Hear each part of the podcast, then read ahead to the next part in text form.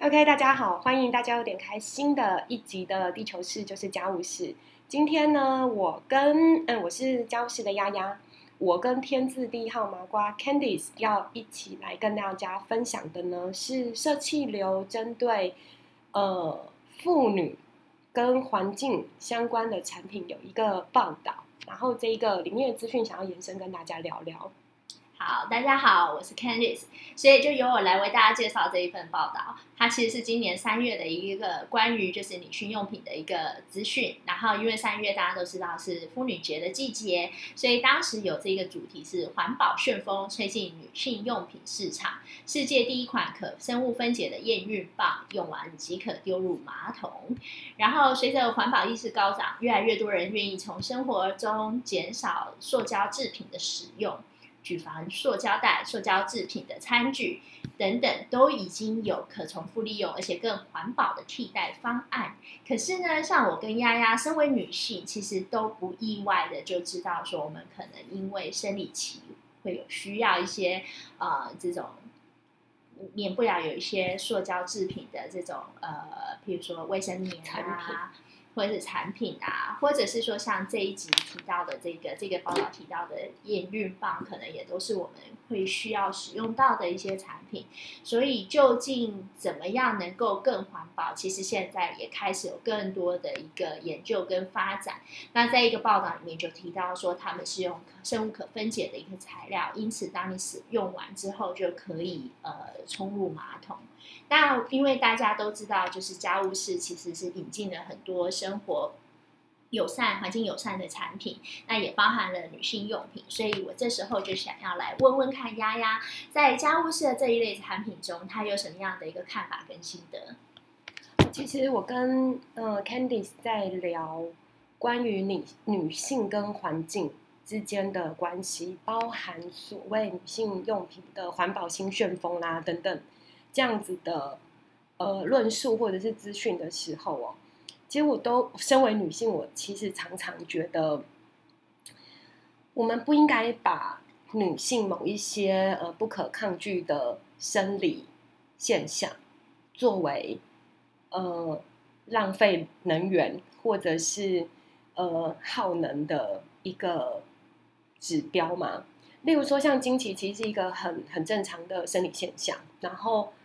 哎，我对于设气流棒、验孕棒作为女性产品，我有点意见。它应该是两性商品吧？对啊，那好，我们回归来讲，跟经期相关的所有衍生产品啊，我们家务事的立场其实一直都比较站在说，如果你提供足够好的设计，然后你提供你的使用者经验足够友善，然后并且能够推广、能够入手，然后可以负担的产品的话。照理说，经期这个不可避免的呃生理现象哦，它的确是可以不对地球造成负担的。所以，像呃这个报道里面提到的，当然验孕棒是其中一个，对它它可以不对地球造成负担。那提到像跟呃棉条啦，就是这种经期用品，棉条啦、不卫生棉啊等等，这都是我们家务是在店面。蛮常跟大家分享，也蛮常会有人就到了这个实体店面，他其实最想要呃聊，或者是最想要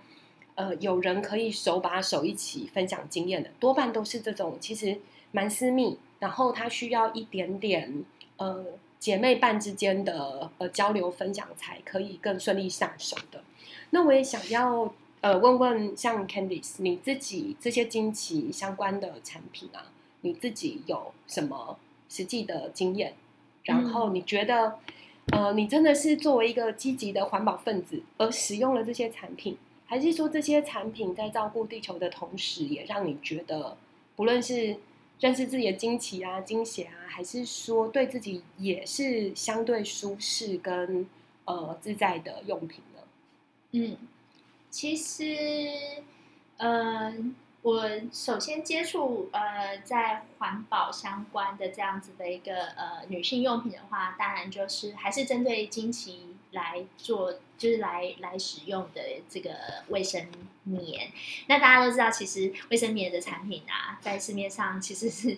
百花齐放，然后其实呃传统的这种呃塑胶制的有点大家都知道，它也是比较像呃尿布的一种功能，它才吸收，然后呃可以防渗漏，然后再加上它的造型多变等等的，其实已经完完全全的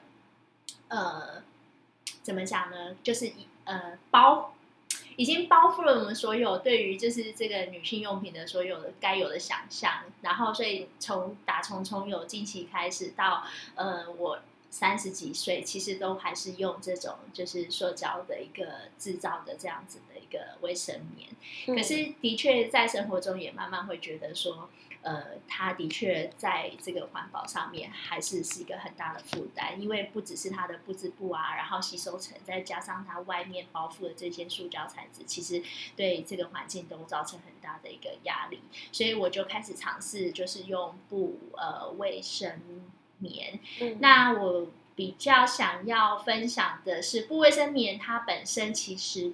因为它呃。能够呃很天然的吸收呃这些就是精血，所以实际上它并不会造成闷。比较就是像我们那个塑胶制品的一个闷闷住的一个问题，所以其实它比较不会有异味。可是同时间呢，也有可能会因为这个流量的一个问题而产生就是不预期的流量的对，每天每天的配置这样对，然后不不预期的渗漏。所以其实这个的确是，嗯，我觉得大部分的女性在。可能有这个想法，也愿愿意尝试，可是，在真正使用的时候，那个阵痛期，就是说它的这个适应期会比较久。嗯，其实我们想要分享一下是，